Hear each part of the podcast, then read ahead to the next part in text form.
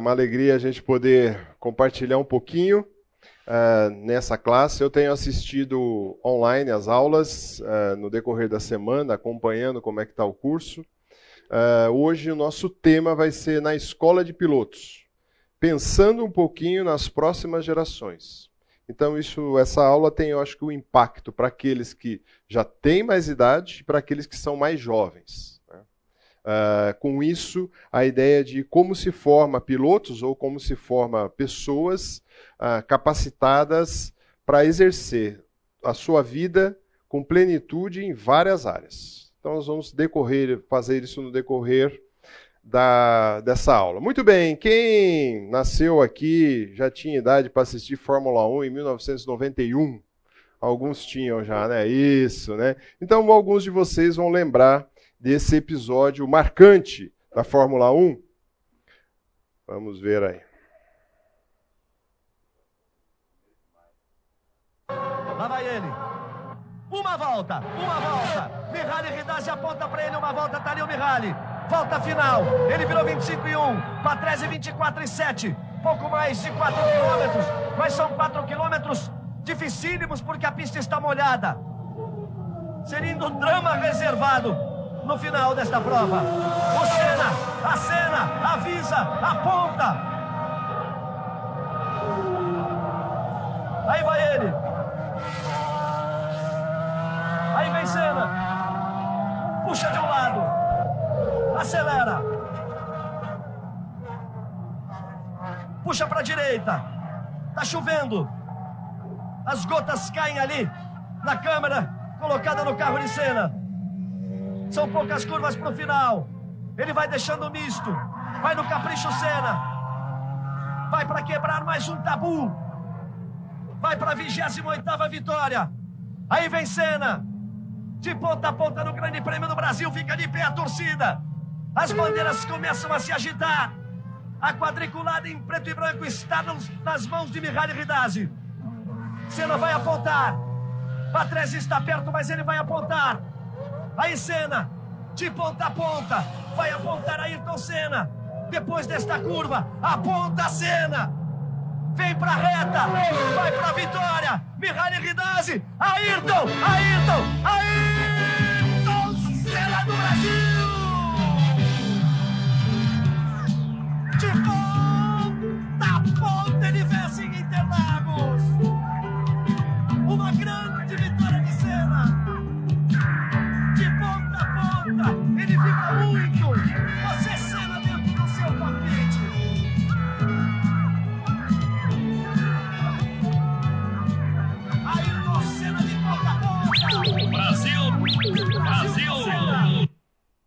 Muito bem. Quem lembra dessa corrida?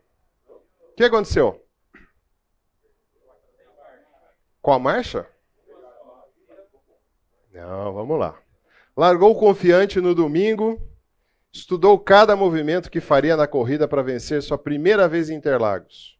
Chegou a 65 voltas sem susto. De repente, a terceira marcha escapou. O piloto brasileiro tentou engatar então a quarta. Não entrou. A caixa de câmbio estava quebrada. Não, não poderia acabar assim. Sentiu um frio da barriga, não lembra se rezou, se xingou. Eu acho que eu fico com a segunda opção, mas vamos em frente.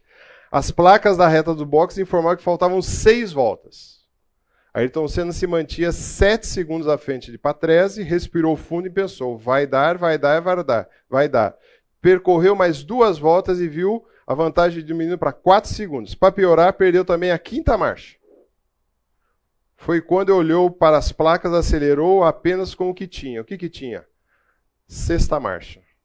Só que na hora que ele fazia as curvas, quando ele falava que está chovendo muito, o Galvão não sabia, o que acontecia? Ele entrava em sexta e tinha que sair em sexta. Agora, com um carro daquele lá, né? Muito bem. Você tivesse nessa condição, chuva, caixa de câmbio quebrou, possivelmente a, a, a, não tinha a telemetria naquela época, se tinha era muito obsoleta, uh, trocava marcha na mão, não tinha nada da borboletinha, o que você faria? Hã? Uh, vamos encostar esse carro, não vai dar, né? Uh, mas o cara queria vencer. Falou, não interessa com quantas marcas. Então, na hora que ele chega para receber aquela bandeira, o que aconteceu? Ele parou o carro, pegou a bandeira. Só que em sexta marcha não vai sair com aquele carro de jeito nenhum. O carro, de fato, apaga, não tem como. Ele não conseguiu nem chegar para dar uma volta de. Então, o nosso tema hoje é um pouquinho do que a gente vai. O objetivo da aula é despertar nos homens a importância, cada um de vocês, e privilégio e impacto de se envolver ativamente na formação espiritual da nova geração de homens, alavancando suas experiências e sabedoria através de um discipulado e ou mentoreamento e prestação de contas. Agora vocês, nós temos aqui a nova geração e a geração mais antiga. Eu o Neto vai me ajudar aqui. Quais são as características que você vê hoje na geração de homens. Vai lá. Você está vendo hoje. Você faz o seguinte: quando for negativo, você põe o menos. Quando for positivo, você põe o mais. Individualismo. Uma palavrinha só, hein? Imediatismo. É tudo com I. Mas pode ser outras. Desinteresse. Desinteresse, egoísmo. Aperta aí que vai ter bastante coisa. Vai lá. É. Bem informado ou muita informação? Não significa que é bem informado, né? Isso é bom ou ruim? Põe mais ou menos. Depende do que ele vai fazer com essa informação, né? Vamos lá, gente. Isso, empurra para frente.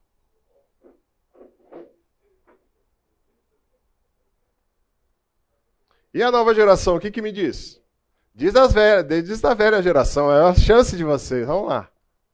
Quer tudo rápido, quer tudo lento. Hã? Já foi. O que, que vocês dizem? Hã? Vai. É, é, depende, né? Que mais? Autoritarismo.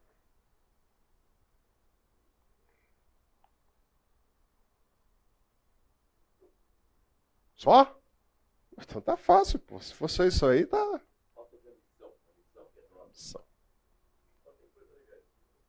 É, então, não tem nada positivo nessa geração? Que você tem visto aí? Visionário? Sonhador, visionário. Empreendedor. Vai.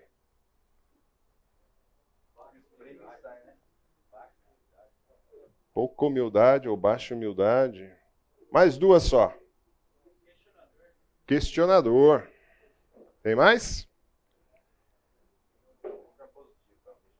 Tá. Tem algo mais? Tá bom? Vamos parar por aí.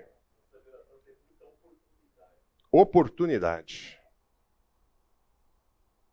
E aí para. Senão nós vamos continuar aí. Essa listinha vai ficar aí que depois a gente vai explicar o que é oportunidade. Beleza.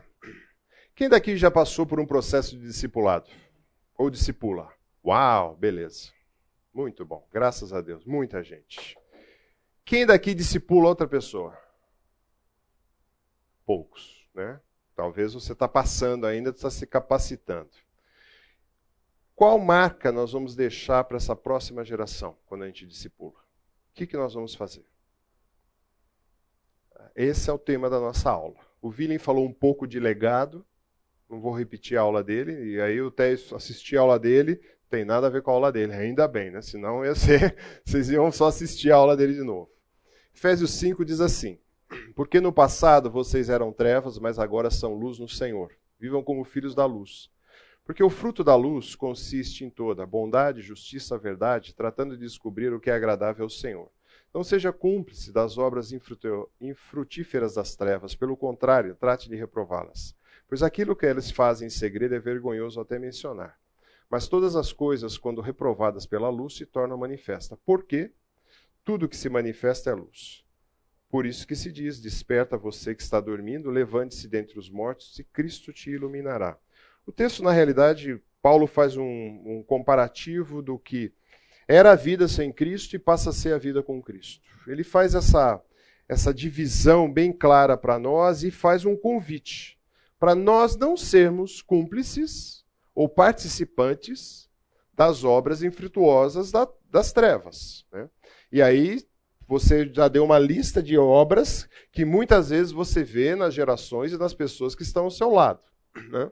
Então nós não devemos ser cúmplices, nós devemos participar disso. Né? Mas ele vai dizer assim, e a ideia de ser cúmplice aqui vem da palavra grega que chama comunhão koinonia, que é koinonia. Não se associe, não compartilhe. Tá? Ou seja, não devemos ser parceiros ou coautores dessas cumplicidades. Mas o destaque para mim e é para vocês é essa palavra que ele cita ali embaixo. Desperta. Acorda. E isso normalmente é para nós homens. Nós somos muitas vezes um pouco lentos para ler as situações e para reagir. Em qualquer geração. Uh, se a mulher pode resolver, deixa ela resolver e não é papel dela muitas vezes. Então, muitas vezes nós estamos, como o texto diz, dormindo. Se que desperta que na realidade quem está dormindo, concorda? Então eu preciso despertar. Vou despertar aonde? Muitas vezes no seu lar você precisa despertar, acordar para a realidade e trabalhar com bondade, justiça, verdade. Na igreja que você frequenta, você precisa se despertar para as atividades que tem e o seu papel é esperado aqui na escola, que você talvez é um professor, ou que você uh, ajuda, ou você é um aluno. No seu trabalho também, você tem que fazer um diferencial. E um elemento que ninguém colocou muito aqui, mas talvez tenha na questão aí de muita informação, quem você é nas redes sociais também. Então, quando a gente olha tudo isso, né, o homem precisa ser despertado. Para que coisas? Para as coisas boas. Primeiro eu quero dar um contra-exemplo de uma largada espetacular. Tá?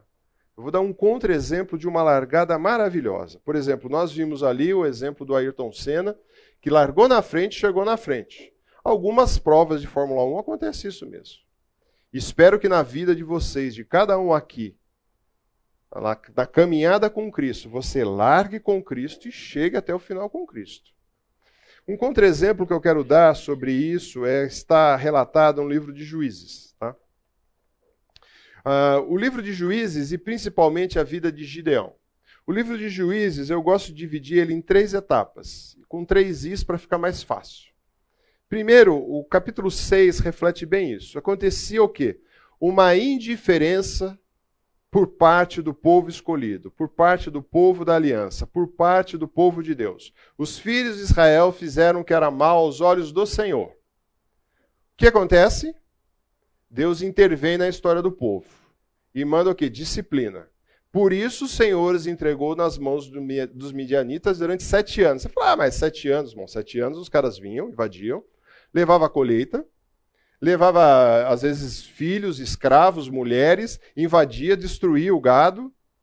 Sete anos. E depois Deus faz o quê? Deus sempre, o povo clama, porque eles estão debaixo de disciplina, porque desrespeitaram a primeira coisa, indiferença para com o Senhor. E Deus manda um instrumento sempre. E no livro de Juízes, o que é marcado com esses instrumentos são os juízes que Deus levanta. E um desses juízes que Deus levanta é Gideão. Gideão foi um homem que foi levantado, você está no Juízes capítulo 6, ele é levantado ali. Ah, olha uma visão eh, de Gideão. Você acha que Gideão usava aquele tipo de chapéu lá no Oriente Médio Antigo? Né? Então, na realidade, quem pintou esse quadro foi em 1600. Ele tinha uma visão bem holandesa, era um dos alunos de Rembrandt. Ele pinta esse quadro com a visão que ele tinha. E um anjo aparece para Gideão. Deus o comissiona direto. E aí ele diz assim: Ah, meu Senhor, como livrarei Israel? Eis a minha família, é a mais pobre de Manassés, e eu sou o menor da casa de meu pai. Né? Gideão tinha uma visão bem equivocada de quem ele era. E muitas vezes nós podemos ter essa visão de nós, equivocados de qual, como nós podemos ser usados por Deus. E é interessante destacar que ele fala que ele, ele, a família dele, a palavra ali é insignificante. Minha família é insignificante. E é interessante que quando começa a narrativa, se você continua lendo, não vou ter tempo de explorar muito a vida de Gideão, ele vai lá e pega os funcionários do pai, ele mata os, os, os novilhos para fazer sacrifício. Opa, quão insignificante era, quão pobre era.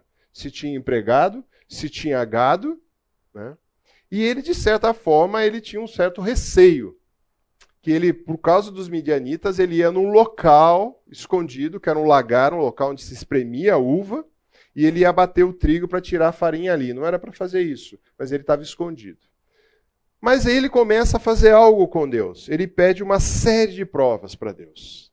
Ele pede uma série de provas para saber: será que o Senhor quer mesmo que eu faça tal coisa? Eu listei algumas. Uh, ele apresenta a oferta, o anjo vem e queima a oferta. O Senhor fala com ele, ele tem uma ordem de sacrificar. Ele pega uma lã, põe um punhado de lã em cima do telhado e fala: Senhor, se o senhor está comigo mesmo nessa empreitada, só a lã fica molhada e o telhado seco. Deus faz isso. Deus precisava provar tudo isso para ele? Não, mas Deus faz.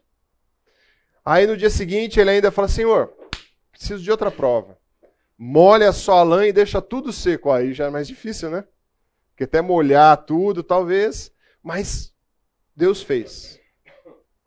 Deus ainda chega para ele e fala assim: escolhe homens e manda embora os medrosos.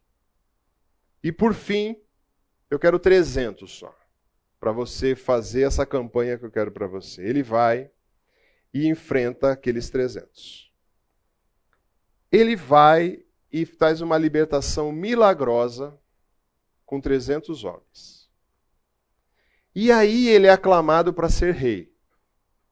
Israel não tinha rei até esse momento. Porém, Gideão disse: Não dominarei sobre vocês nem tampouco meu filho dominará sobre vocês. O Senhor Deus dominará sobre vocês. Belo discurso, não? Bacana discurso. Quem é o rei? É o Senhor. Eu não vou dominar. Até aí você vai olhar e falar assim: mas aonde está o contra-exemplo desse camarada? Aonde está?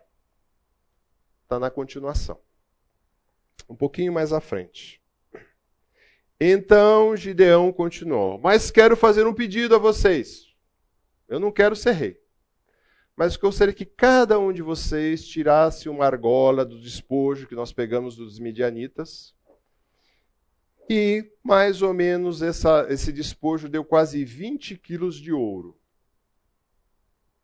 E disso Gideão fez uma estola sacerdotal, que seria uma vestimenta que o sacerdote usa e pôs na cidade de Ofra, que era a cidade dele. E todo Israel se prostituiu, ou seja, adorou a essa monumento que ele constrói ali. E adorou aquela estola sacerdotal. E veio a ser tropeço para Gideão, para a sua casa e para quem? Para a nação de Israel. Então veja bem, que largada fantástica, né? Saiu na pole position foi bem pra caramba. Quando tá na reta final, tá na curva final, não, não quero isso. Quero de fato, quem é o rei aqui é o Senhor, eu não vou ser rei. Mas, já que vocês insistem tanto, recolham as argolas de ouro. Vamos fazer, e ainda espiritualizou a coisa. Vamos fazer algo que é algo religioso, colocou, pendurou aquilo lá e todo mundo adorou aquilo, assim como o povo já tinha feito antes. Aonde o povo fez isso? Hã? No Egito com o bezerro de ouro. O povo está doido para adorar alguma coisa. E seguiu nessa adoração. Muito bem. Ele fez isso. Eu não vou dominar. Mas olha o que continua a história ainda. Alguns historiadores aqui falam 20, esse ficou na média, mas alguns dizem 16 a 30. Pois, e a roupa talvez uma roupa bem luxuosa. Em Êxodo 32, eu não vou ler, Arão faz a mesma coisa. Ele põe ali. E ainda para ajudar, Gideão teve 70 filhos, todos provinha dele, porque tinha muitas mulheres. Não era essa uma determinação para um juiz de Israel. Não era essa uma determinação para eles, mas ele teve 70 filhos. Uma confusão danada. Sua concubina morava em Siquém e lhe deu também um filho à luz. E ele deu o nome de Abi. Quem lembra daquela passagem? Aba, pai, Aba, pai. Abi ou Aba significa pai. Melech significa rei. Ué, ele disse que não queria ser rei e pôs o nome do filho dele o quê? Meu pai é rei. Para ajudar ainda a história, ele deixa um belo legado. Depois que Gideão morreu, os filhos de Israel voltaram a se prostituir com quem?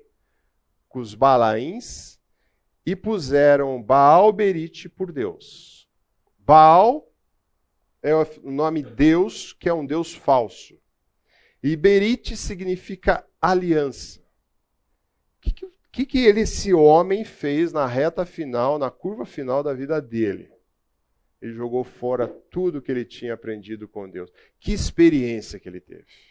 Deus aparece para ele, se manifesta, faz tudo que ele solicitou. E mesmo assim, no final da sua jornada, ele esquece tudo. Fica fascinado, talvez, com o poder com as mulheres que ele tinha, com os filhos que ele tinha. Que ele tinha.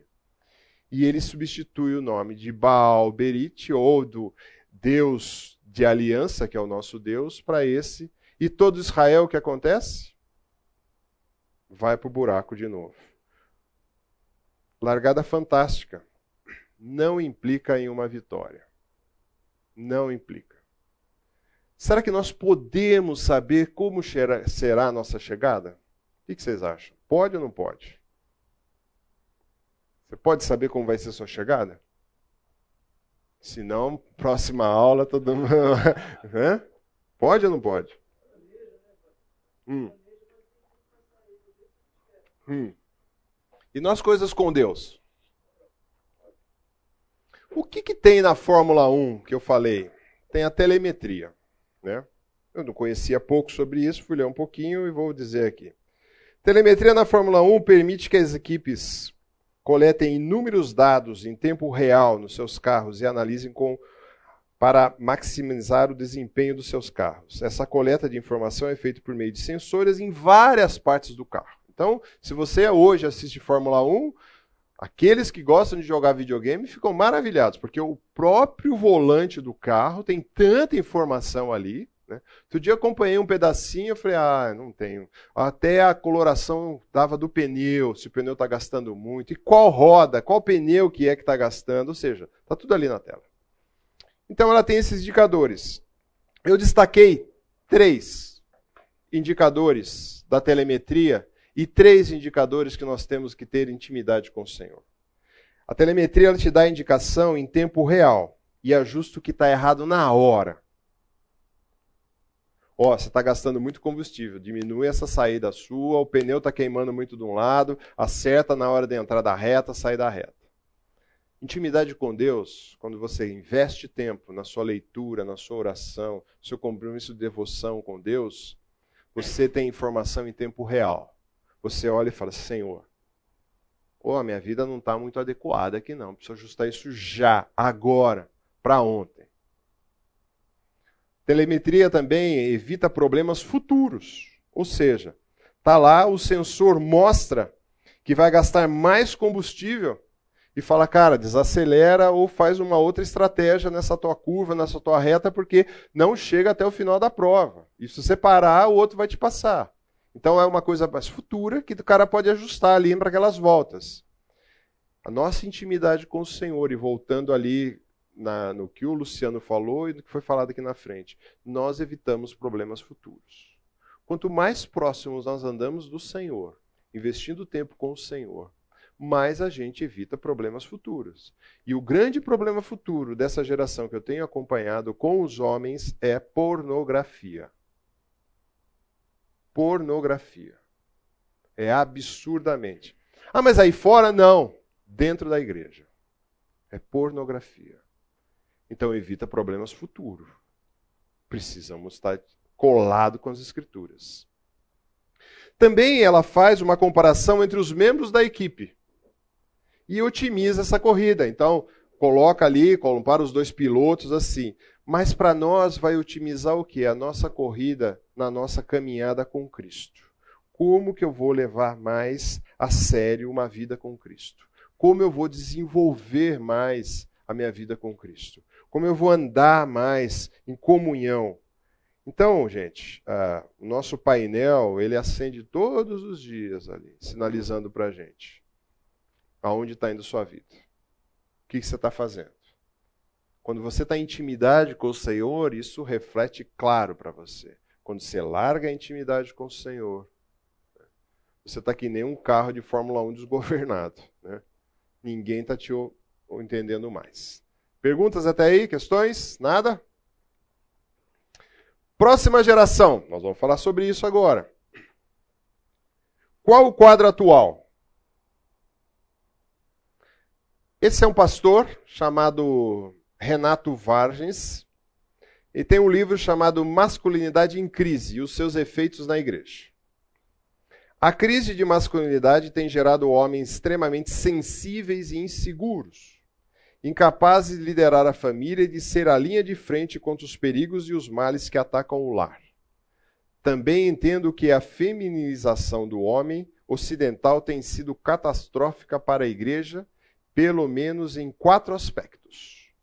O livro dele ele dá os problemas e também, é lógico, ele vai aprender, apresentar soluções. Vocês me deram vários problemas aqui do homem atual. Então, ele trata esses problemas primeiro como um acovardamento. Os homens estão covardes em assumir a liderança na igreja local. Eu agradeço a Deus, porque no nosso caso de igreja local, muitos homens estão empenhados e servindo. Ainda é pouco. Natanael outro dia estava relatando o nome de homens empenhados e ensinar no, com as crianças, né, Nata? Quantos são? Quantos por cento? É homem, quantos por cento é mulher? 15% homens e o restante é só mulher ensinando os filhos de vocês, ou as próximas gerações. Uh, se você for que nem eu, que não tem jeito mesmo que criança, eu até te desculpo, mas fora isso, uh, você pode ser um belo instrumento. Eu sei que aqui tem alguns, Marcão, tem gente aqui que está atuando com a criançada. Precisa de um referencial. Precisa de um referencial. Uh, Juízes 4, capítulo 8, vai dizer assim: então Baraques disse a Débora: Se você não for comigo, não irei. Se não for comigo, não irei. O rei, o cara era um frouxo. O cara era um frouxo. Pediu para ir junto à mulher. Né? Essa é a definição. Acovardamento. Ah, Aqui é interessante que no capítulo 4 de, do livro de, de, Juízes, eu não vou explorar, ele explora isso no livro, depois você pode adquirir o livro e ler um pouquinho, um livrinho fino, feito para homem, tá, gente? O livreto é fininho. Não adianta vir com esse livro grosso assim que os caras não vão ler, não, viu? Mas livreto feito para homem, começa essa diferença. Homem é ruim de ler também, viu, gente? Infelizmente. É? Com certeza. Omissão na educação dos filhos, homens. Nós muitas vezes delargamos, nem delegamos. O texto de Provérbios ensina a criança no caminho que deve andar. O William falou muito sobre ele. E ainda quando for velho, não se desviará dele. Né? O William entende de um jeito, eu entendo do outro, tá? o William conversou com vocês que entende isso como uma promessa, né? Eu entendo mais como um conceito que a gente aplica na vida dos filhos, mas muitas vezes os pais estão omissos na educação dos filhos, principalmente no que diz respeito à educação cristã. Principalmente naquilo que a gente precisa passar para a próxima geração. Ele destaca também a incapacidade de cuidar, proteger e liderar o lar. Isso foi dado, o Fernandinho falou domingo passado, sobre o mandato que o homem tem, e esse mandato foi dado por Deus. O Senhor tomou o homem e colocou no jardim para cultivar e para guardar. Não pense que o trabalho é fruto do pecado, viu, gente? O trabalho penoso é fruto do pecado, mas o trabalho tinha antes no jardim, era uma função masculina.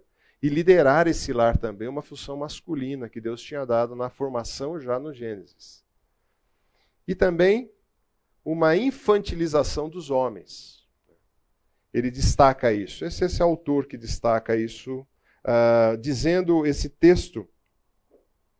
Uh, vai dizer que nos nossos dias falta o amadurecimento por parte dos homens, que ainda querem ser meninos. Quem lembra dessa história que está lá em Juízes? Alguém lembra dessa história? Não? O cara, um dos caras mais mimados das escrituras. Quem lembra o nome dele? Ninguém lembra? Pega aí Juízes. Não, Juízes 17. Mica, o que, que aconteceu com Mica? Lê o primeiro versículo só. Havia um homem chamado Mica dos montes de Efraim. Continua.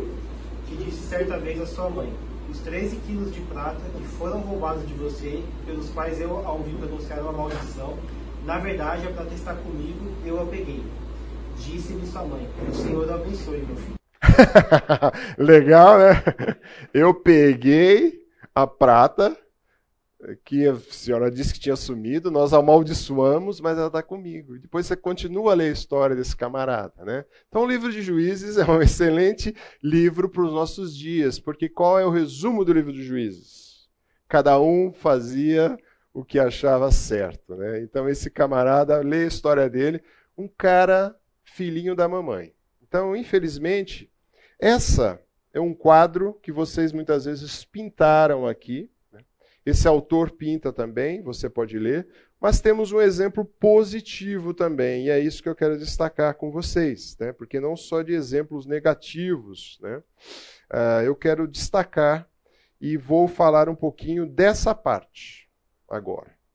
Envolver ativamente na formação espiritual das novas gerações dos homens. Esse é o nosso objetivo da aula. Tá?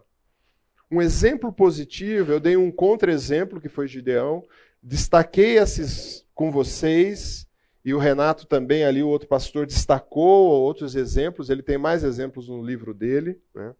Mas aqui eu quero trazer para vocês um exemplo muito conhecido das Escrituras. Vocês conhecem Elias nas Escrituras? Conhece Elias. Elias foi um homem que confronta Acabe. Acabe quem que era? Era um rei frouxo, que quem mandava nele era também com o nome desse, né, de mulher, né, Jezabel, a mulher que mandava nele. Teve um dia que ele virou do ladinho na cama, ficou choramingando porque ele queria um, um terreninho do lado do palácio dele. E era o único terreno que um homem tinha. Ele virou todo chateado, eu queria tanto aquele terreninho ali, e a mulher deu um jeito de arrumar aquele terreno para ele. Né? Muito bem, acabe no verso, não vou ler todos esses versículos, tá?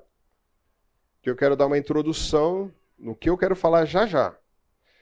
Acabe serviu a Baal, no verso 31 de Reis 16. Fez um altar e um templo para Baal. Fez um poste ídolo para a Sera, que era uma deusa que eles cultuavam, da fertilidade. E foi abominação do Senhor. Esse era o rei de Israel. Tá? Surge Elias. Deus sempre coloca alguém para confrontar. E Elias chega, em capítulo de Reis 17 e 18, profeta fala assim: vai ter três anos de fome nesse de seca nesse, nesse reino. E vai ser seca difícil. Ele vai, multiplica recursos de uma viúva. Ele vai lá e multiplica esses viú, esse, essa, a farinha o azeite daquela viúva em Serepta. O filho dela faleceu. Ele vai ressuscita esse garoto. Desafia 450 profetas falsos de Baal num confronto público. Pega lá, o pessoal põe o seu holocausto, ele põe o holocausto dele, os caras começam e falam assim: então vamos fazer, vamos dizer assim, entre aspas, uma competição. Ore para o seu Deus falso e peça para ele consuma o holocausto. E os caras ficaram o dia inteiro, se cortaram e nada, nada, nada. Ele manda o moço ir buscar água, molha tudo aquilo lá ainda, ora e Deus põe fogo naquilo lá e ele mata todos esses profetas. Quando você olha e fala assim, uau, só faltou uma capa. Não, ele tinha uma capa também, ele era quase um super-herói, não é verdade? O que acontece em 1 Reis 19? Ele diz para Deus: tenho sido muito zeloso pelo Senhor Deus dos exércitos, porque os filhos de Israel deixaram sua aliança, derrubaram seus altares, mataram seus profetas à espada. Só fiquei eu. E eles estão querendo me tirar a vida. O que aconteceu com aquele homem? Hã? O que, que aconteceu? Cansou, desanimou, deprimiu. Então, isso é uma outra mentira que existe também quando a gente escuta que homem não pode ficar deprimido, tá? Você pode ficar deprimido. E Deus deu um tratamento com ele. O que, que Deus fez? Mandou ele para uma caverna, vai descansar, vou te alimentar, vou cuidar de você. Aí chegou um tempo e falou assim: chega. E então o Senhor disse a Elias: vá volte ao seu caminho, no caminho de Damasco. Chegando lá, unja Azael como rei da Síria, unja Jeú, filho de Nice, como rei de Israel, e Eliseu, filho de Zafar, de Abemeloá, como profeta em seu lugar. O que aconteceu com Elias aqui? Estava saindo do seu cargo, estava deixando a sua função, estava fazendo uma transição de carreira aqui para o próximo. Estava fazendo, como chama? Quando você sai de sucessão. Ele achou que falou assim: Eu já fiz o que tinha que fazer, Deus, agora deixa eu aqui na rede, sossegado. Deus falou o que para ele? Não. Eu gostei muito da fala, de uma das falas que o William usou. Ele falou que muitas vezes, quando você está numa certa idade e saiu do trilho, pega o trem e volta para o trilho. é, é, isso, volta para o trilho. Então Deus pegou Elias falou assim: Elias, você tem que fazer alguma coisa. Eu quero que você vá ungir um rei ímpio, um sírio. Quero que você unja um rei em Israel. E quero que você vá escolher Eliseu. E para não ter dúvida, eu vou te dar o nome, sobrenome, nome do vô, nome de todo mundo. Ele é filho de tal tal e de tal tal. E ele vai ser profeta. Então, e ele fala ainda o que vai acontecer. Quem escapará da espada desse rei da Síria, Jeú o matará, e quem escapará da espada de Jeú, Elias o matará. Eliseu o matará. Então ele já deu. Você tem uma missão. Você vai deixar Eliseu no seu lugar. Muito bem, o que, que Elias foi, ia ser para esse homem? Um influenciador. Eu queria estar mais à frente, viu? Quem são os influenciadores dos nossos dias? Estão prontos antes do café? Esses são os influenciadores para vocês que têm menos de 30. Quem conhece essa galera? Ah, conhece. A galera menos de 30 conhece, tá? Então tá lá uh, inspiradores. Esses são a turma que está influenciando a nova geração. Tá legal? Uh, você tem ali. Vou ler o nome porque eu também não sei, tá? Hã? Tem parente, né? Tem meu parente? Vou pedir dinheiro, amigo. Top 3. Essa Virgínia Fonseca, minha parente aqui, influenciadora, fundadora de marcas de produtos de beleza. Well Pink, primeiro lugar, seguida por Bianca Andrade, empreendedora, dona de marcas de maquiagem. Quem falou empreendedor aqui, ó? Marcas de maquiagem. Boca Rosa. E Carlinhos Maia, também empresário, ator, comediante. São os três são Forbes Under 30. Juntos somam, juntos somam, juntos somam 88 milhões de seguidores apenas no Instagram. Gostou? É essa galera que está influenciando o Brasil. O que, que é Instagram? É, precisa ligar o que, que é. Você não precisa citar lá, mas precisa saber que tem gente assistindo. Seu filho sabe, te garanto. sabe ou não sabe? Sabe, olha lá. Né? Agora, olha só.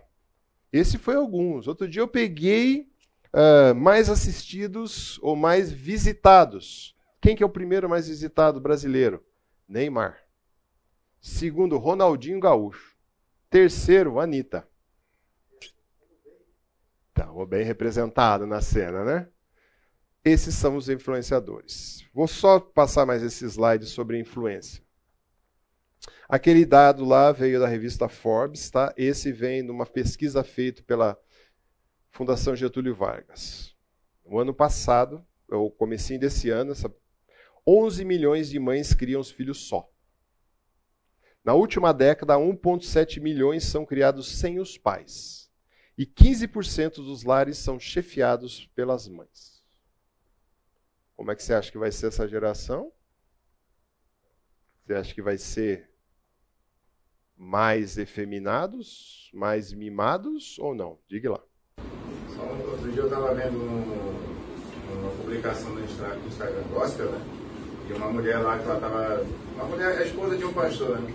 Ela estava dando um dado sobre criação de filhos, e aquela segunda influenciadora lá, ela, ela tem uma marca de maquiagem, e uma das campanhas que ela faz muito forte entre as mulheres, mães, é que elas incentivem seus filhos homens a usar maquiagem.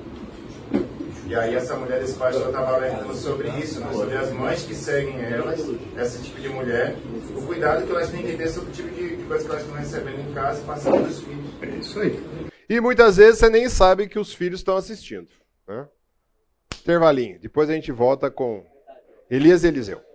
Muito bem, eu quero traçar com vocês um paralelo na vida de Elias e Eliseu. Comecei a introduzir. Existe um material muito bom, um livro muito bom, eu baseei grande parte desse material, chamado uh, Aprenda a Mentorear. Esse livro é um livro do Howard Hendricks, já falecido, tá? Uh, ele tem um segundo livro chamado Como Ferro Afia o Ferro, dele com o seu filho. Lá ele faz, inclusive, as definições sobre o que é mentoria e discipulado, mesmo assim dizendo que é uma linha tênue entre as duas coisas, tá? Muito bem, nós vamos falar um pouquinho dessa, desse que Deus chega para Elias e fala assim, olha, você precisa convidar Eliseu. Então, a relação entre Elias e Eliseu é uma relação de discípulo, discipulador e discipulado. Discipulado. Discipulador e discípulo. Ele, é, discípulo. Elias toma uma iniciativa. É meio interessante que esse texto vai dizer assim: Partiu, pois, Elias dali e achou Eliseu, com todos os dados que o Senhor tinha dado, filho de Safate, que andava lavrando com doze juntas de boi adiante dele. Estava com a décima segunda ou a duodécima, Elias passou por ele e lançou seu manto sobre ele. É interessante porque Elias foi até esse homem e convocou. É lógico, o Senhor já tinha anunciado: você vai chamar Eliseu para ser o seu sucessor. E nesse convite é bem interessante porque, ao convidar, isso vai implicar algumas coisas. Então, você, quando convidar alguém para fazer um discipulado, ou discipular alguém, uh, você tem que calcular os custos desse para você: tempo, recurso, disponibilidade. Vão surgir problemas no meio do caminho daquele discipulado que você vai ter que ajudar. Então é interessante nós notarmos que Elias fez tudo isso. E um destaque também que nós podemos ver é que uh, ele toma essa iniciativa. O autor coloca assim: mas quem tem alguma experiência de fé, quem aprendeu lições da vida, possui muito mais a oferecer do que imagina. Lembramos que mentorear não é uma questão de transferir informação, mas uma questão de caminhar com a pessoa e auxiliá-la no seu crescimento. Então, o objetivo é você caminhar com essa pessoa para fazer com que ela cresça. Em quê? Em várias áreas da sua vida quer seja profissional, espiritual, nos relacionamentos com os filhos, com os parentes, com a esposa. Então é interessante que Elias tome essa iniciativa, vai até Eliseu, sabe que vai ter um, um, um custo nisso. Né? Uh, eu sempre tenho a, a prática de escolher pessoas para fazer discipulado.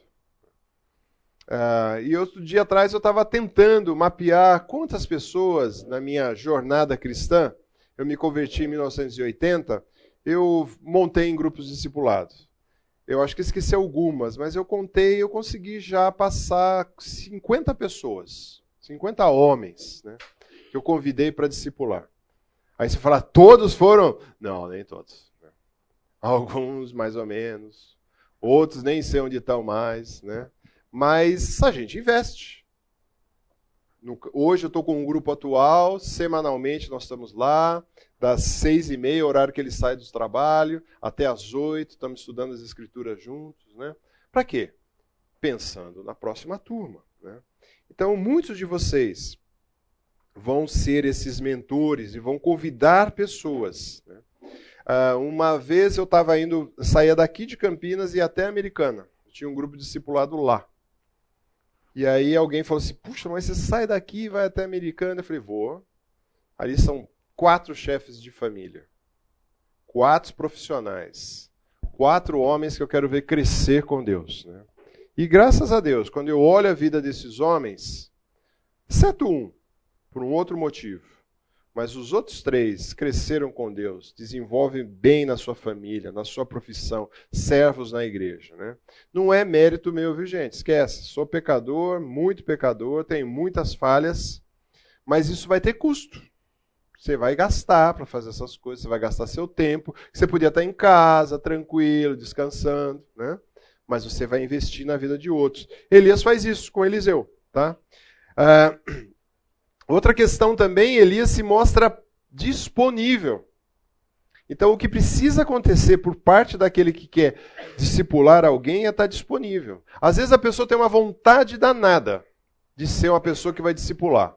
Mas às vezes o cara entra seis, cinco da manhã no ônibus, trabalha fora, chega às oito da noite em casa morto, a semana inteira, o sábado que ele teria para desfrutar com a família, ele não tem disponibilidade. Ele pode até ter a vontade de querer fazer a coisa, mas não consegue. Né? Então a gente precisa estar disponível. Né? Eu lembro de um, de um irmão aqui da igreja que eu sempre abordo. Olhando essa classe aqui, acho que não, acho que vocês são frequentes na igreja, mas alguns irmãos dão uma sumida de vez em quando. É minha responsabilidade ir lá e falar onde você está, o que aconteceu. E tem um irmão que deu uma sumida uma vez. E ele foi um dos discípulos. E eu tinha muita intimidade. Falei, cara, cadê você? Aí, depois de muitos domingos, ele apareceu. Eu falei, puxa, que bom te ver aqui, cara. Fico feliz de estar vindo, participar da comunhão, estar junto e tal. Não, sabe o que, que é? Eu estou muito ocupado. Falei, é? Com o quê? Não, eu estou trabalhando muito. É verdade? Você tem emprego, né? Tem. Está trabalhando muito? Tá, tá bom. Aí abri aquela porta lateral da igreja, mostrei, está vendo todo esse pessoal que está aqui assistindo o culto? Tudo vagabundo. Ninguém faz nada. Ninguém faz nada. Nada para fazer, vem no domingo. Eu tinha muita intimidade com ele, né? Todo vagabundo, os caras estão fazendo. Aí falou, não, não é assim, vai. Eu falei, o que, que você está me dizendo? No domingo, o dia que você separou, para estar com os irmãos, para escutar da palavra, para estar junto. Você está em casa, vai, você vai fazer. Então, uh, essa disponibilidade, a pessoa precisa estar disponível para vir, para frequentar. E nós também precisamos escolher pessoas que vão ter também esse desejo. Então Elias, Elias se mostrou disponível na mão do Senhor, porque ele podia falar assim: Senhor, chega, já fiz tanta coisa. Tá bom, já cumpri o que eu tinha que cumprir. Mas Deus falou assim: não, vai lá. Um exemplo muito forte que nós podemos ver é a imitação ou o modelo. Elias serviu de modelo. A imitação é a forma de aprendizada inconsciente de maior impacto. As pessoas com quem convivemos se esquecem daquilo que dizemos, mas raramente se esquecem do que fazemos. Por isso, seja qual for o comportamento que tivermos perante o nosso pupilo, será isso que ele provavelmente imitará, ou, em alguns casos, rejeitará. Então, o que você faz, fala bem alto. Fala bem alto. As pessoas vão olhar mesmo e vão falar: Uau! como ele trata a esposa, como ele trata os filhos, como ele é como profissional, como ele é com a seriedade com as escrituras. Será que ele faz tudo isso? Então é interessante que Elias deixou e foi um modelo quando ele trouxe Eliseu para acompanhá-lo em várias ações. Primeiro, tem um confronto que ele faz com Acabe por causa daquela vinha que ele rouba de Nabote e até chega à morte, se não me engano, de Nabote. Ele leva Eliseu junto para dar a dura no rei. A coisa que você fez. Ele também leva e fala aos filhos de Acabe, de Acarias, das consequências que eles iam receber por estar consultando falsos ídolos. E leva também, quando ele é tomado, Elias, Elias Eliseu vê ele sendo levado pela uma carruagem de fogo e ser uh, transladado. Uma experiência que nunca mais ele iria esquecer. Agora, aí cabe uma pergunta muito importante para a gente. Né? Quando as pessoas, e como nós somos os exemplos, as pessoas estão te observando. Elas observam você constantemente. Nós muitas vezes temos a tendência de colocar o Senhor nas coisas só extraordinárias, ou convidar o Senhor para as coisas extraordinárias da nossa vida. E nas coisas ordinárias, nós convidamos o Senhor? O simples, acompanhar a esposa aí no mercado. O simples, levar um filho na escola e conversando com ele, dialogando. O simples, você vir nos programas, nas reuniões da igreja, que seja culto, escola bíblica, as coinonias, né? interagindo com seus familiares do que está acontecendo, do que foi aprendido, do que ganhou. O simples trabalhar, sair cedo todos os dias e trabalhar, ou ficar em casa trabalhando, você convida a Deus, mas ou talvez você fale assim: não, eu sou tão expert nesse negócio que eu não preciso nem que Deus interfira no meu trabalho. É, vai nessa. Vai nessa para você ver. Quebrar a cara ali na frente. Né? Eu vou só pedir para o Senhor quando a coisa estiver feia. Quando nós evangelizamos alguém, será que os nossos filhos, parentes, amigos estão olhando e falando assim: opa, eu quero aprender com esse cara como faz isso? Então, nos nossos exemplos diários, como tem sido? É interessante, eu quero dar um salto pensando ainda na ideia de, de imitadores. No Novo Testamento diz assim: Irmãos, sedes meus imitadores, imitadores meus, e observai o que os que andam segundo o modelo que entende nós. Apóstolo Paulo convidando aqueles irmãos da igreja para olhar para ele e falar assim: observai, presta atenção no modelo que eu sou. E próprio Tessalonicenses, Paulo vai dizer, porque o nosso evangelho não chegou a nós tão somente em palavras, mas sobretudo em poder do Espírito e pela plena convicção, assim como sabeis ter sido nós, o nosso procedimento entre vocês e por amor de vocês. O evangelho chegou com a palavra, chegou com o poder, chegou também com o quê? Chegou com o exemplo. Então hoje muitas vezes a gente vê muita manifestação de poder, muito fala-fala, e pouca vida, pouco exemplo, pouco testemunho. Lembro de um exemplo muito forte que foi na, na nossa comunidade aqui, para mim foi pelo menos. Tinha um homem que acompanhei ele um pouco tempo, ele, hoje ele mora em outra cidade, ele era gerente da agência aqui do Bradesco, aqui de Barão. E aí ele se converteu. E ele começou, frequentou outras igrejas e frequentou aqui. E ele era subgerente aqui ele falava assim: Olha, eu sabia que a, a igreja tinha conta lá no banco, e toda segunda-feira eu ia conferir pessoalmente todas as contas para ver se eu pegava alguma coisa errada. Né? Ele falou assim: todo o tempo que eu fui gerente aqui do banco, né? não sei se ele passou aí uns 10 anos, tal, depois ele mudou para outra como um cargo maior, ele falou assim: rapaz, admirável, nunca vi nada errado. Falei, graças a Deus por isso, né? Ah, testemunha. Testemunha. Agora, como é que você é com finanças? É testemunha. Como é que está as contas? Nós vamos ter uma aula sobre isso também, sobre finanças. Com efeito, vos tornasse imitadores nosso e de quem? E do Senhor Jesus Cristo. Então a imitação é algo muito forte. Muitas vezes a gente vê algumas características nas gerações que vocês listaram aqui, ver o quanto nós também não influenciamos a isso, tá, gente? Fica de alerta. E aí ele continua, recebendo a palavra, posto no meio de muitas tribulações, com alegria no espírito, de sorte que vos tornasse o modelo. Mais uma vez, olha quantas vezes nesse pequeno trecho o apóstolo Paulo fala da importância. E esses camaradas se tornam modelo para todos os crentes que tinham ali na Macedônia e na Caia. Agora, nós olhamos um pouquinho o lado de Elias, sendo o mentor. Agora eu quero lá o outro lado. O lado daquele que foi o mentoriado ou discipulado, ou discípulo, tá? Elias, de certa forma, Eliseu estava motivado. O que, que ele faz de imediato? Ele larga os bois, que ele estava indo buscar para o pai, e ele corre atrás da Elias. Ele corre atrás de Eliseu. Ele fala: Eu vou atrás, eu entendo isso. Então, uma convocação de imediato. Não foi, ah, eu vou pensar um pouco. Ele falou assim: eu só vou em casa, vou despedir dos pais e. Ele fala: vai e volta. E já sabe que vai, você vai vir comigo aqui. E ele faz isso. Então é interessante que ele não teve assim, não, eu vou pensar nessa proposta, né? Porque esse negócio de ser ajudante de profeta é meio perigoso, né? Jezabel queria a tua cabeça, eu vou ser o próximo que vou perder. Será que eu vou nessa? Será que não? É.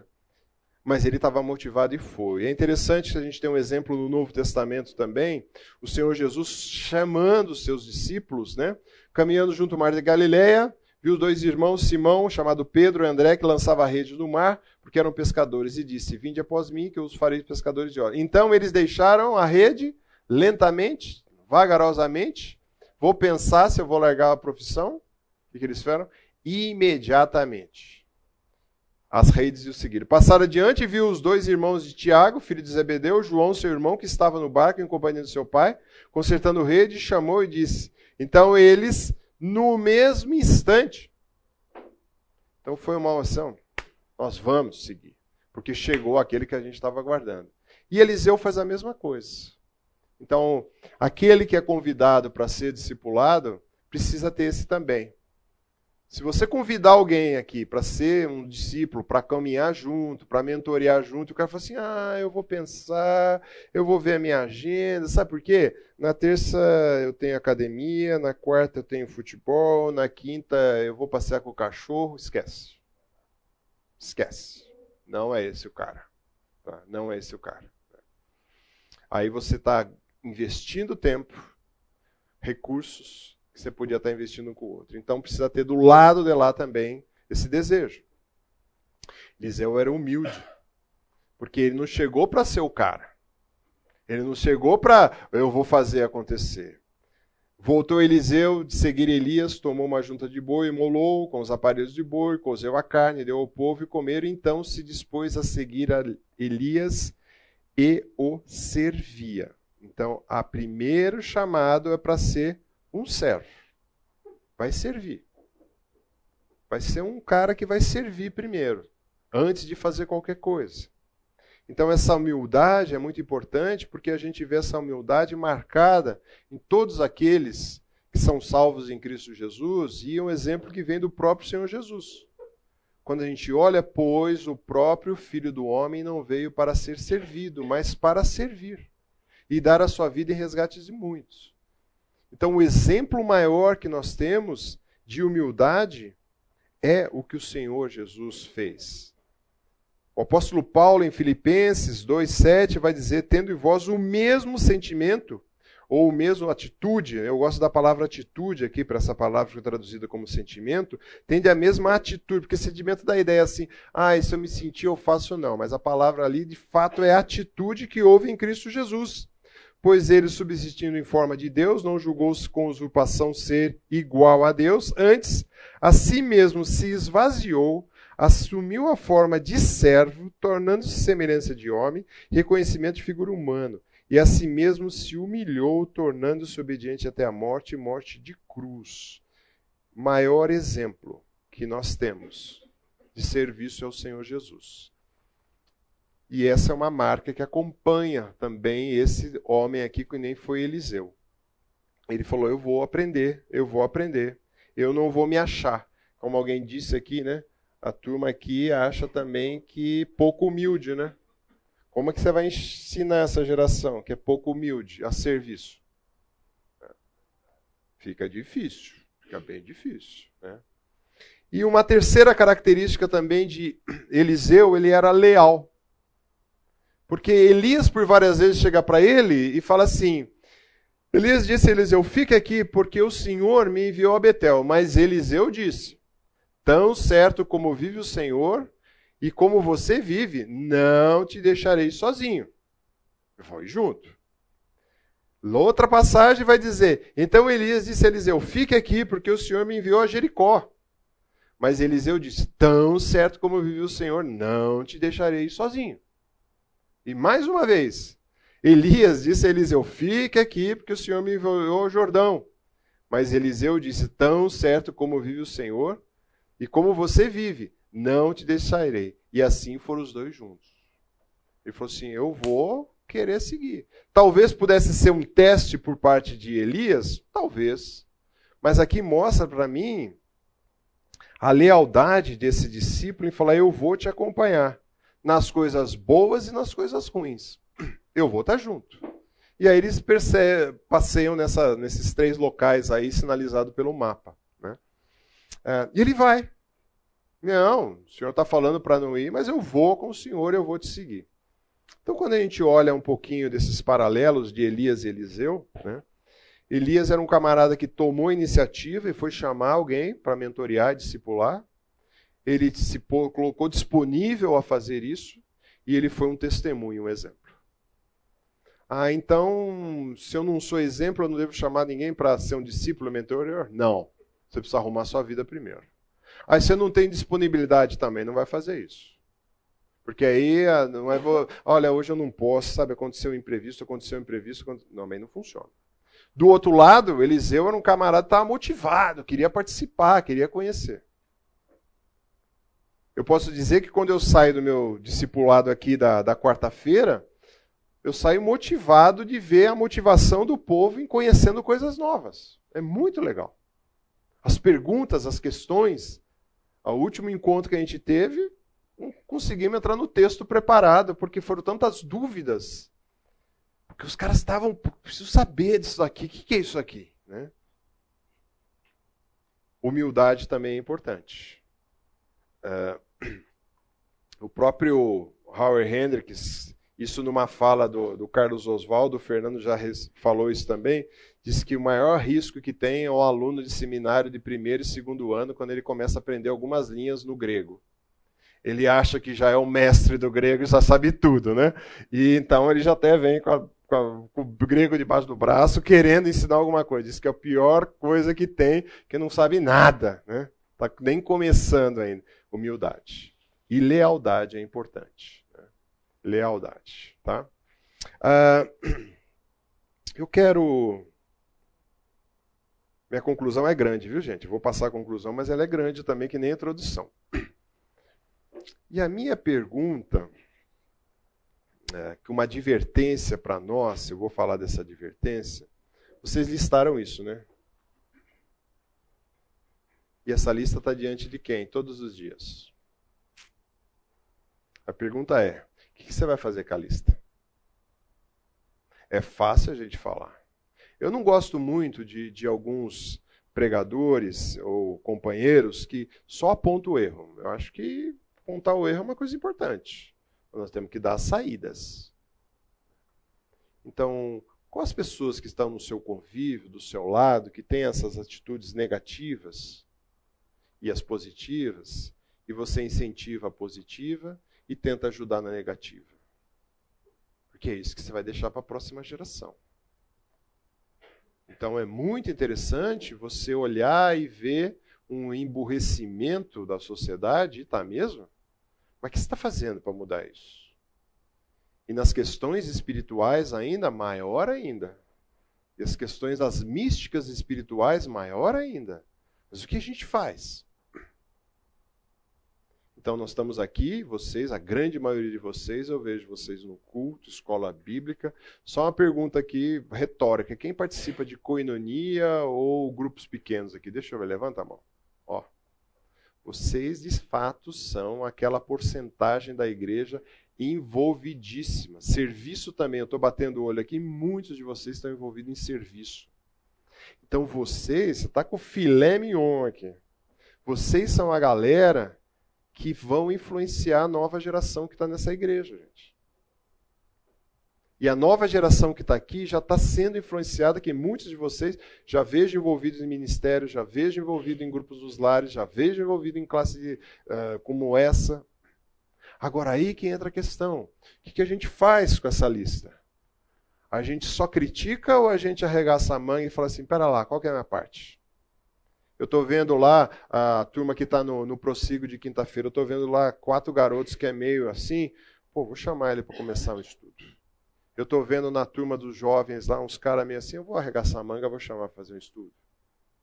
O que, que você está influenciando? Né? Ah, uma advertência para nós esse texto de Hebreus é muito forte quando ele diz assim: A esse respeito, temos muitas coisas a dizer, coisas difíceis de explicar, porque eles ficaram com preguiça de ouvir. Pois quando você já devia ser mestre, levando em conta o tempo decorrido que vocês têm, novamente necessita que alguém lhes ensine quais são os princípios elementares dos oráculos de Deus. Eu sei que daqui dentro dessa classe tem pessoas das mais diversas épocas de vida cristã e de salvação. Mas tem muitos aqui que se converteram há muito tempo. E infelizmente ainda precisa explicar ou dar o leitinho ainda. Porque falta crescer. Então, essa advertência para nós, e serve para mim, eu olho também, e ele fala, o autor fala muito preguiça, ou moroso no ouvir, ou lento, né? ou indolentes, ou apáticos. Né? Eu também sei que tempo e maturidade não tem nada a ver. Tá?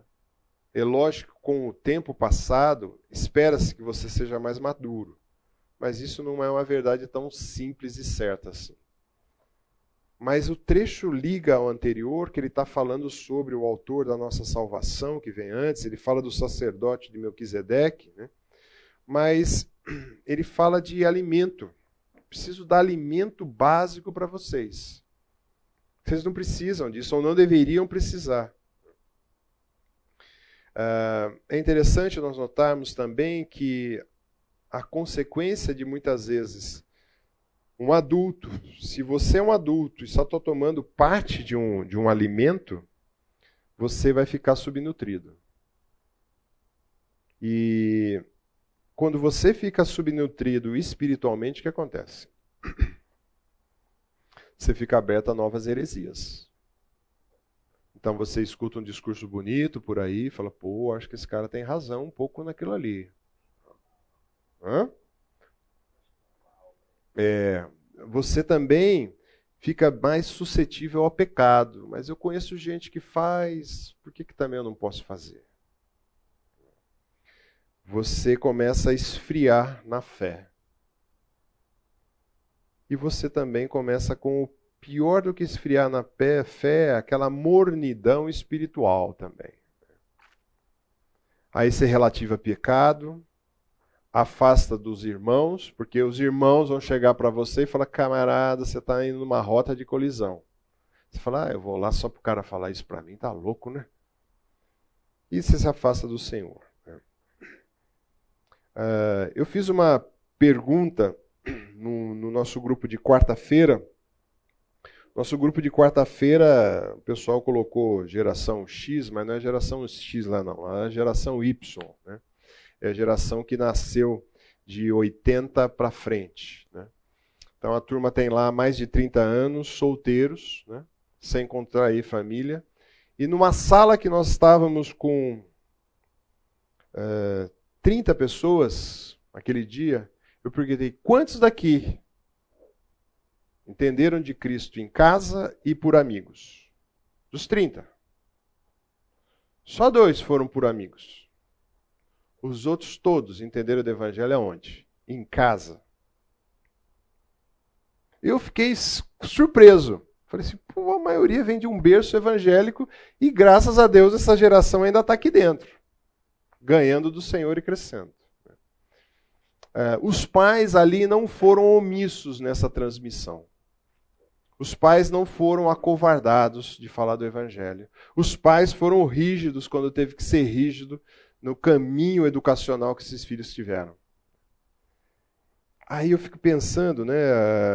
E também muitos deles envolvidos na obra do Senhor, servindo o Senhor. Graças a Deus por isso. Uh, por quê? Porque esses pais não tiveram, vamos dizer de certa forma, dando leitinho para esses filhos a vida toda. Com isso, o Viren apresentou a importância de você deixar um legado para os seus filhos, para os seus herdeiros. Né? Uh, eu quero deixar que você precisa deixar também uma boa herança para a próxima nossa geração de pilotos aqui. Né? Tem muitos pilotos começando a primeira volta. É, diferentemente dos meus grupos de discipulado, eu sempre pego, às vezes, dois grupos. Eu sempre pego gente visando a liderança. Esse grupo eu peguei gente no começo da pilotagem. Gente que foram batizadas agora no último batismo. E tem um representante deles aqui, né? Rodolfo. Né? Então é interessante. Gente nova na fé, com uma fome danada. Que às vezes eu não vejo em gente muito velha com fome como eles têm. Né? E tem sido interessante ver cada reunião, cada crescimento, cada envolvimento e cada desafio. Assim, uh, eu quero dizer para vocês: vale a pena investir. Uh, um pouquinho de cada vez. Quando a gente pensa no pouquinho de homens que Deus escolheu, o Senhor Jesus escolheu para transferir toda a mensagem dele. Doze, ou melhor, onze, né? Um não conta. E o que esses homens fizeram? Nós estamos numa sala aqui com um número bem maior. O quanto a gente pode impactar a sociedade que a gente está. É, então, os recursos que nós temos vindo do Senhor, a palavra, o Espírito Santo, as amizades, os exemplos, nós temos que levar em frente. Uh, gosto muito daquele trecho que eu li no começo. Desperta o que tu que dormes, talvez você está dormindo. Precisa acordar. Precisa acordar para a realidade. Né? Se você acha que está ruim, nós estávamos conversando aqui no intervalo, você acha que está ruim? Fique esperto. Vai piorar. O apóstolo Paulo achava que estava ruim no primeiro século. Imagina se ele tivesse hoje, o que, que ele ia achar? É. É, bem pior. Mas cada época tem a sua época. Nós estamos nessa época e nós temos que fazer a nossa diferença aqui. Né? Então a questão é: nós estamos nos preparando para ensinar outros. Né? Uh, e eu queria deixar esse desafio com vocês. Orem. Veja pessoas em quem você vai investir. E você, que fala assim: puxa, eu gostaria de ser um Eliseu. Olhe para um Elias mais velho e fala assim: ó, oh, gostaria de, de ser mentoriado, gostaria de estudar a Bíblia, gostaria de crescer. Porque no estudo bíblico, você fala, ah, você está só conhecimento bíblico. Não, se engana quem pensa isso. Ali você vai ganhar uma visão das Escrituras, você vai crescer com Deus, mas todas as suas áreas da sua vida é jogada à luz de Deus. Quando joga a luz de Deus, ah, meu amigo, aquelas coisas que estão tá mais escondido, aquelas coisas que estão indo compartilhar, acontece. Tá? Perguntas e colocações à disposição nos últimos quatro minutos de aula, cinco minutos. É, é um grande privilégio do Wagner ser aconselhado por você. É diferente quando você é discipulado, porque em economia é um assunto mais geral, no culto também, mas no discipulado ele consegue pegar na nossa veia. Assim. Então, é, nós estamos no livro de Tiago e os ensinamentos práticos assim, tem, essa luz se acendeu e eu tenho percebido pecados que antes não percebi, então consigo ser mais assertivo e praticar. Então, faz tudo diferente. Graça de Deus. Graça de Deus. Hã? Nem ensaiei com ele. O Alex falou assim: o Alex falou assim: você vai trazer algum testemunho? Eu falei, não, mas aí ele deu. é. O, Wagner, acho que muito homem não se dispõe a, a discipular para entender que não tem eventualmente um chamado ou talento de, de estudar. Você pode articular mais sobre Posso. Ah, quem daqui consegue ler o Evangelho de João? Deixa eu ver, levanta a mão. Consegue ler o Evangelho de João? Não, levanta a mão quem consegue ler o Evangelho de João. Deixa eu ver. Eu vi pouca gente que não consegue ler o Evangelho de João. Se você consegue ler o Evangelho de João, tem um pouquinho de entendimento, chama alguém para estudar com você junto ao Evangelho de João. O primeiro camarada que eu peguei para discipular era um amigo meu, o Domingos, irmão do Edmur. O Edmur está aqui com a gente, Domingos está em Curitiba. Aí chegaram, eu cheguei e apresentei o Evangelho para ele. Todo envergonhado, eu falei assim: Você quer conhecer mais da Bíblia? Ele falou assim: Quero. Eu falei: hum, E agora? O que, que eu faço? Eu tinha talvez uns seis meses de vida cristã. Eu falei: O que, que eu faço? Aí eu arrumei o material. Gente, eu lembro que o primeiro estudo, eu suava tanto, eu estava tão nervoso, eu tinha escrito tudo que eu ia falar. Né? Eu li assim, então, assim, assim, assim. E foi muito interessante, porque Deus foi cutucando. É, vai se preparando melhor. Estuda mais aqui, vê mais ali. Ah, então você talvez tenha essa mística, não, só pode discipular quem é pastor. Só pode mentorear quem está na liderança da igreja. Equívoco. Se você tem um discernimento da palavra, lembra aqueles exemplos lá? Ó? Se você tem vida, opa, tem disponibilidade e é iniciativa, e é lógico, você tem que conhecer um pouco das escrituras. Não precisa ser um teólogo, né? Não precisa ser um teólogo. Com o tempo você vai ganhando maturidade, com o tempo você vai ganhando vivência. Por exemplo, aqueles que começaram aqui a ensinar numa coinonia. Como foi o primeiro estudo da coinonia? Judiação para os outros que estavam escutando, né? Primeira aula, judiação, aquela aula quando o povo estava escutando. Mas Deus vai capacitando você. Vai te habilitando. Agora, e a ideia é, eu sou um exemplo de vida, eu coloco o Senhor em todas as áreas da minha vida, então você tem condição de abrir as escrituras e ensinar. Não tem nada místico nisso. E material, gente, se você abrir o site da nossa igreja, o que tem de material para te capacitar, se você correr ali na livraria, na biblioteca, você tem muito livro, muito material para te equipar a como você crescer mais com Deus e assim repartir isso com os outros. Fagner, como que você vê a, discipulado online? Depende da realidade, tá? Esses dias eu e Rose fizemos um aconselhamento de casais online porque o casal morava em outra região. Nós fizemos dois assim já. Deu resultado. Eu prefiro pessoalmente. Eu acho que na, na pandemia nós fizemos né, alguma coisa, mas pessoalmente é muito melhor. Online você fica limitado à tela, você fica limitado a, muitas vezes você quer mostrar uma anotação, fazer um, eu gosto de rabiscar muito, os caras veem eu rabisco demais e mostro exemplos para o pessoal. Eu acho que limita um pouco. Mas. Ganha praticidade. Ganha praticidade. Ganha praticidade. A gente falou aqui de falta de tempo, de dificuldade. É. De, final de dia, começo de dia, no meio do dia, de repente online você ganha praticidade. Eu e acho aí que... pode marcar um dia. É, o... o é, o importante é um contato pessoal também, que eu acho que faz toda a diferença, para a pessoa te ver na prática. Né? No restaurante, como é que você trata um garçom? Né? Quando você trata um cara quando te traz a comida errada, a conta certa ou errada, eu acho que eles precisam ver isso também. Né? Agora, não posso falar, não, nunca faça. Não, depende da realidade. Né? Depende da realidade de vida mas que o. É a mesma coisa que a gente pensa. O que vocês acham de coinonia online? Não é ideal. Mas às vezes são necessárias. O que acha do culto online? Não é o ideal. Às vezes tem necessária. Pessoas idosas, acamadas e assim por diante.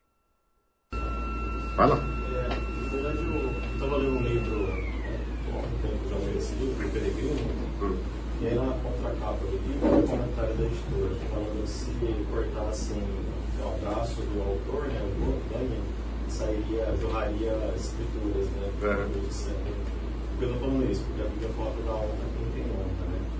E na coinonia eu tenho aprendido demais, assim, como o Fernando, cara, ele tem pregado todos os dias ali a palavra, ele tem nos motivado a caminhar junto a Cristo. Graças a Deus. Graças a Deus. Muito bom. É. Algo mais, gente? Vamos orar?